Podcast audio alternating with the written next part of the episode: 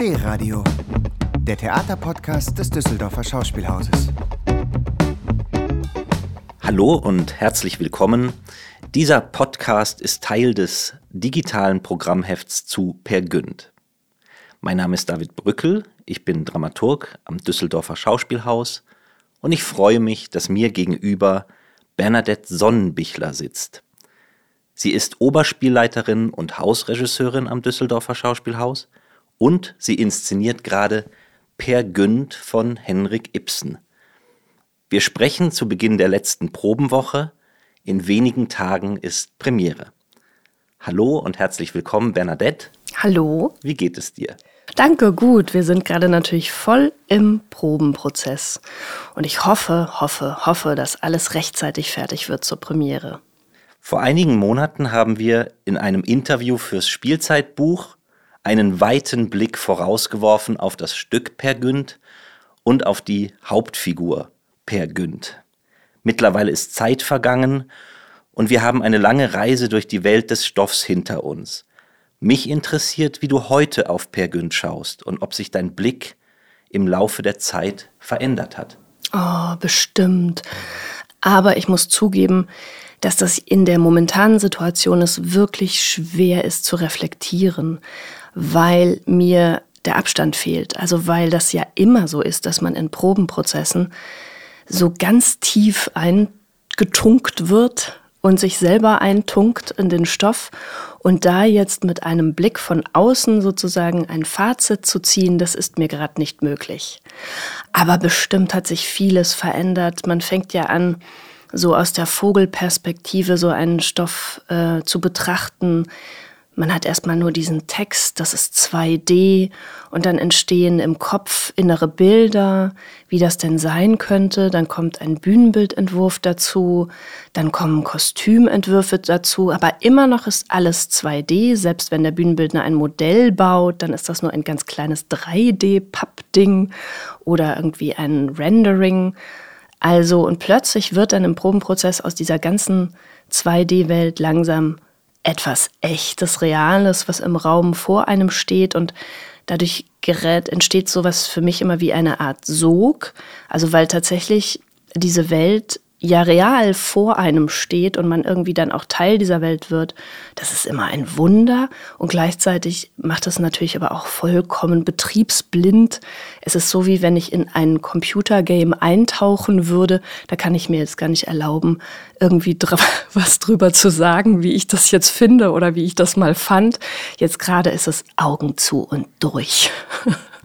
Wenn wir jetzt den Blick zurück mal weglassen, wie würdest du aber auf diese Figur heute schauen oder wie würdest du Per Günd beschreiben, die Hauptfigur in diesem Stück? Also Per Günd ist sicherlich ein Traumtänzer, ein höchst ähm, kreativer Mensch, vielleicht sogar eine Künstlernatur, ein Tausendsasser. Er war Geschäftsmann, er hat äh, er war Forscher in der Wüste, er bereist die Welt, er äh, äh, träumt sich aber auch in allerlei ähm, Fantastereien hinein. Er wird im Dorf als Lügner beschrieben, der eben gerne Geschichten erzählt, der diese fantastische Welt wohl auch braucht, weil er als Kind soziale Isolation erlebt. Ähm, das ist auch verwoben natürlich mit Ibsens Biografie. Ähm, weil er auch als Kind große Armut erlebt. Also eine vielschichtige Figur, eine reiche Figur, die ähm, in unserer Setzung, also in dieser Inszenierung, in eine existenzielle hm, Grundsituation geworfen wird und das evoziert, dass diese Fantasie auch als Rettungsanker dienen muss und dienen kann. Bei Henrik Ibsen in dem Ursprungsstück, in dem Originaltext, ähm, lernen wir Per Günd als jungen Mann kennen, der im Laufe des Stücks älter wird, der auch in so manche Lebenskrise gerät und auf der Suche nach seinem Ich ist und auch eine Weltreise macht, nicht nur eine Seelenreise. Aber bei uns, du hast es jetzt gerade schon angesprochen, ist es etwas anders. Wie sieht denn das Konzept, der erzählerische Bogen bei uns aus? Ich habe den fünften Akt als Grundlage genommen und der fünfte Akt des Originalstücks heißt, dass Per Günd nach Hause zurückkehrt in eine etwas ja apokalyptisch gewordene Landschaft. Also Ibsen beschreibt, dass die Höfe verfallen sind, dass auch äh, viele der ehemaligen Bekannten oder Freunde von ihm, also wenn er Fre überhaupt Freunde hatte, äh, verstorben sind. Er äh, wandert durch diese Ödnis, durch diese leere äh, Landschaft, wo laut Ibsen Staubknäuel vorbei wehen. Und dort begegnet ihm dann der Knopfgießer, äh, der sicherlich eine Art von äh, Personifikation des Todes darstellt. Er wird unterschiedlich interpretiert. Manche sagen, es ist wie ein Beamter des Todes oder ein Ingenieur des Todes, hat Peter Stein immer gesagt. Also dieser Knopfgießer fordert ihn auf, dass er nun eingeschmolzen werden muss, dass er nun, dass es nun Zeit ist zu gehen. Und diesen fünften Akt habe ich nun als Grundlage genommen für das Ganze, nämlich ein Mann, der aufgefordert ist, sich mit seinem eigenen Tod auseinanderzusetzen und der in, ein, diesem, in diesem Dialog mit dem Knopfgießer steht. Den einzigen Unterschied, den ich mache, ist, ähm, dass bei in dem Original Per Günd dieser Mann, dieser Per Günd ein alter Mann geworden ist. So ist es anzunehmen. Also Ibsen schreibt das jetzt nicht explizit hin, wie viele Jahre der hat, aber es ist am Ende einer Lebensreise und ich habe mich dafür entschieden, einen Mann im mittleren Alter zu besetzen, Heiko Raulin, der das auch fantastisch spielt, ähm, wie ich finde. Und ähm, der also im mittleren Lebensalter nun plötzlich mit diesem Knopfgießer konfrontiert wird. Und so startet eine vielleicht Lebensrückschau, vielleicht aber auch einfach nur fantastische Reise, weil Fantasie uns ja auch Narrative bietet, die müssen nicht real passiert sein.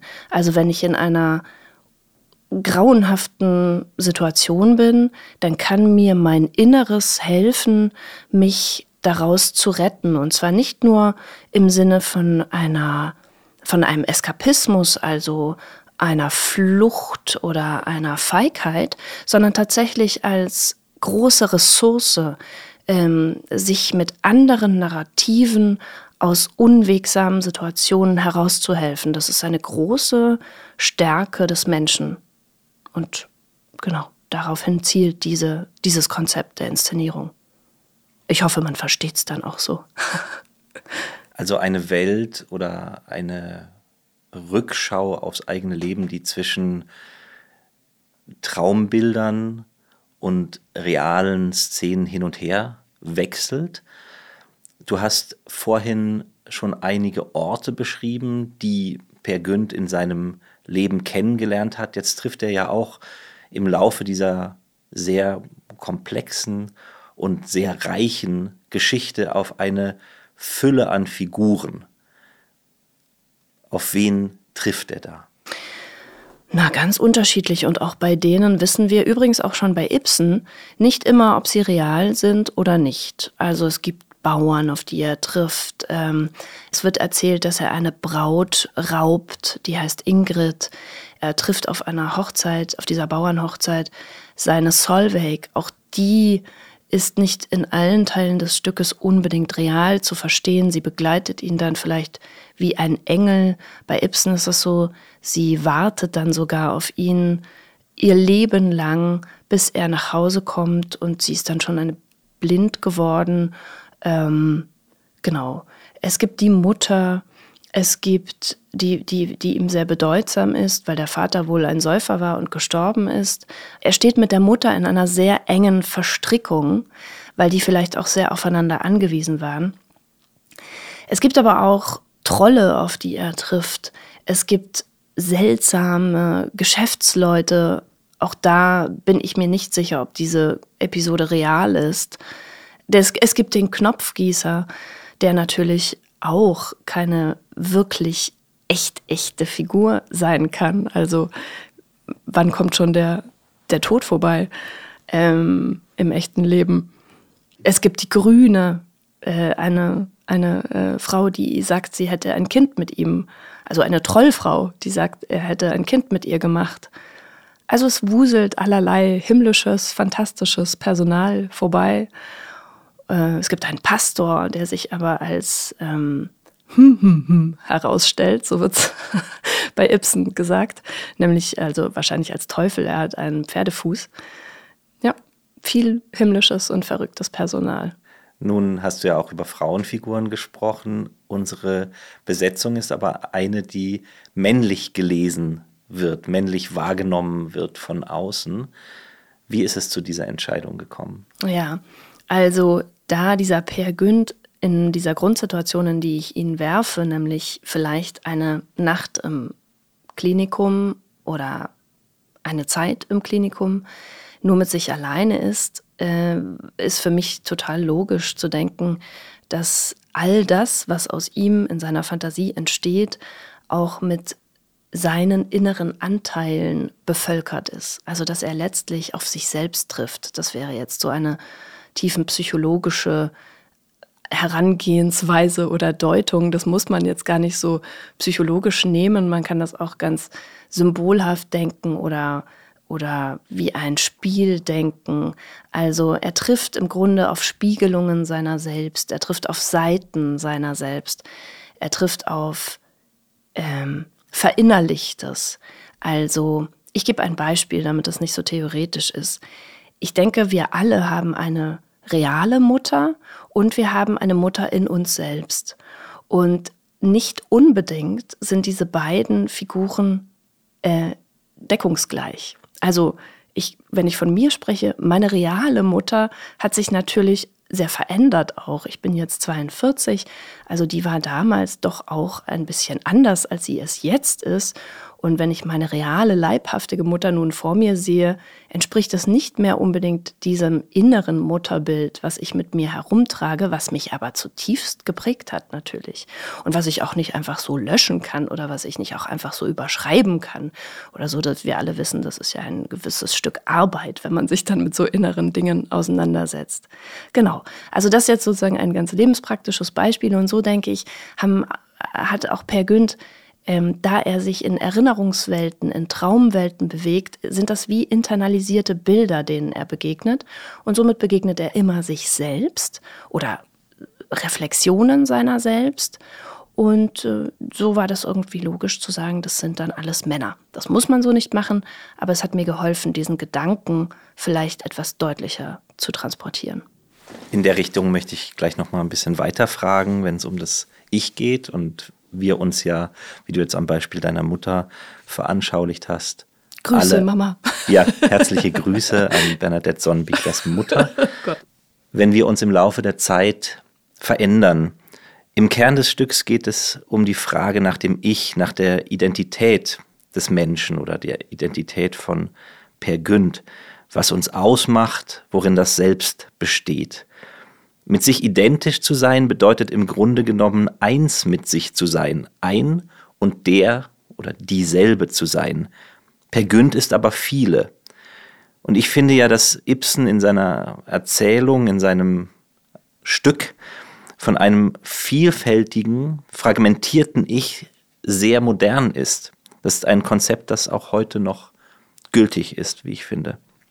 Obwohl es natürlich auch Menschen wie zum Beispiel den Philosophen und Hirnforscher Thomas Metzinger gibt, der sagt, dass es gar kein Selbst gibt. Aber was denkst du im Zusammenhang mit dem Stück und mit der Figur Per Günd über die Frage nach dem Ich? Ah, das ist ein sehr weites Feld und ich bin da wirklich nicht äh, befugt, sozusagen viel Kluges dazu zu sagen. Aber ich finde es interessant, ähm, darüber nachzudenken, ob dieses Selbst, was wir so vor uns hertragen oder was wir so empfinden, ähm, ob das real ist. Also man kommt da ja gleich auch in so Verstiegenheiten und denkt dann, ist alles äh, nur eine Matrix und alles, auch ich bin sozusagen nur eine, eine Vorstellung oder was, was ist das dann? Es gibt auch viele Forscher, die sagen, es gibt den freien Willen gar nicht wirklich und so. Also viele kluge Neurowissenschaftler, die das auch nachgewiesen haben wollen und so. Ähm, also da wird es mir sozusagen zu komplex, zu theoretisch. Da fühle ich mich jetzt nicht mehr berechtigt, viel dazu zu sagen. Ich weiß nur aus eigener Erfahrung und natürlich auch aus meinem Theaterleben heraus, ähm, dass wir niemals, nie nur ein Selbst sind und dass das einfach ein fataler Irrtum wäre, anzunehmen, da gibt es dieses eine Ich und das hat einen Namen und das hat eine Biografie und das ist immer so. Also das ist ja totaler Käse. Wir alle erleben uns ja ständig in unterschiedlichen Rollen. Schon allein, wenn ich als Mutter nach Hause komme, bin ich eine völlig andere, als wenn ich auf die Probe gehe. Da klingen ganz andere Seiten an. Und wenn ich ängstlich bin und mich krank fühle, dann ähm, ist das wiederum vielleicht eine Vierjährige, die sich meldet und einfach nur im Bett verkriechen möchte.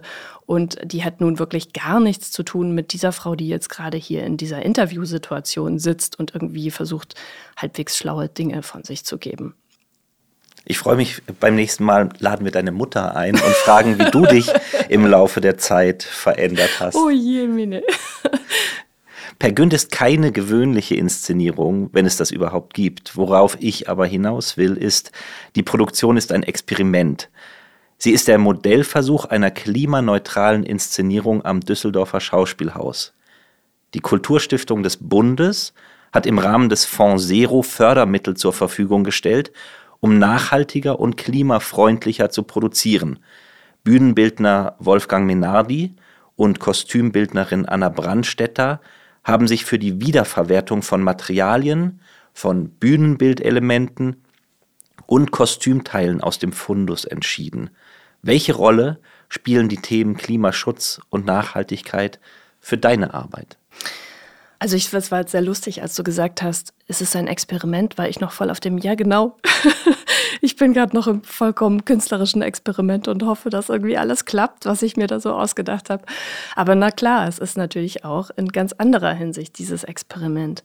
Und das ist sehr spannend und ähm, auch sehr herausfordernd gerade, weil wir eigentlich gerade dabei sind, überhaupt erst Zahlen zu sammeln. Also man möchte schon CO2 einsparen und in Wahrheit sind wir aber damit beschäftigt, äh, überhaupt mal zu ermitteln, wie viel CO2 wir denn verbraten. Also konkret heißt das jedes Mal, wenn ich die Nebelmaschine anmache, also ich sage dann immer dem Beleuchtungsmeister, äh, komm, mach sie nochmal an. Und dann hoffe ich immer, dass irgendjemand mir dann sagt, Vorsicht, jetzt bist du aber schon bei äh, 17 Kilogramm CO2, die du verbrätst. Bis jetzt hat es noch niemand getan. Ich bin sehr dankbar darum. Deswegen mache ich momentan noch einfach weiter die Nebelmaschine an. Nein, aber das ist ein Scherz. Ähm, insgesamt haben wir durch die Bundeskulturstiftung, durch den Fonds Zero, die Auflage, dass wir mit dieser Inszenierung maximal 73 Tonnen CO2 verbrauchen dürfen, die dann durch Zertifikate wieder sozusagen äh, nivelliert werden. Und so ist die Inszenierung dann klimaneutral. Momentan sieht es so aus, dass wir das schaffen. Also, dass das wirklich ähm, keinerlei CO2-Emissionen machen wird, diese verbrauchen wird, diese Inszenierung. Und ja, das Kostüm hat wahnsinnig viel geleistet. Die haben, glaube ich, nur aus dem Fundus genommen. Die haben sogar Perücken aus Naturmaterialien geknüpft und sind da unglaublich weit eingedrungen. Der Bühnenbildner hat nur recycelte äh, Materialien wiederverwendet, entweder Dinge, die hier schon im Theater lagen oder auch äh, Teile aus seinen anderen Bühnenbildnern. Das hat auch was mit Copyright zu tun, dass er natürlich nicht irgendwas nehmen konnte, sondern Sachen von sich selbst dann wieder benutzt hat. Und ich habe eben äh, mich dann darauf geeinigt, dass ich sage, ich möchte versuchen, äh, aus dieser recycelten Welt nun aber trotzdem ein, ja, möglichst lebendiges, möglichst komplexes, möglichst reiches Geschehen zu erzeugen und bin da dann nun in einem engen Kontakt mit Susanne Hoffmann, die die ähm, Klimabilanz sozusagen koordiniert, den Prozess steuert und bin also immer wieder fast täglich mit ihr in einem Kontakt und sage, Susanne, wie viel CO2 habe ich schon verbraten? Wie viel darf ich noch? Wo muss ich aufhören? Sag mir Bescheid. Zum Abschluss möchte ich dann nochmal zur Kunst zurückkommen und zum Stück Per Günd und dich fragen, ob du eine Lieblingstextstelle hast. Brandwein hilft und Fantasie. Das ist sehr gut. Das sagt die Ase, das sagt seine Mutter. Wir haben wir es heute mit den Müttern. Wir haben es heute mit den Müttern. Ja. Sehr gut. Brandwein hilft. Und Fantasie. Und Fantasie. Das ist unser Motto auch für die nächsten Tage. Und wir freuen uns, wenn Sie, liebes Publikum, vorbeikommen und sich diesen Per Günd hier anschauen. Vielen Dank fürs Zuhören und vielen Dank, Bernadette Sonnenbichler, für das Gespräch. Ja, vielen Dank und toi, toi, toi. D-Radio, der Theaterpodcast des Düsseldorfer Schauspielhauses. Im Netz unter www.dhaus.de und auf allen gängigen Streaming-Portalen.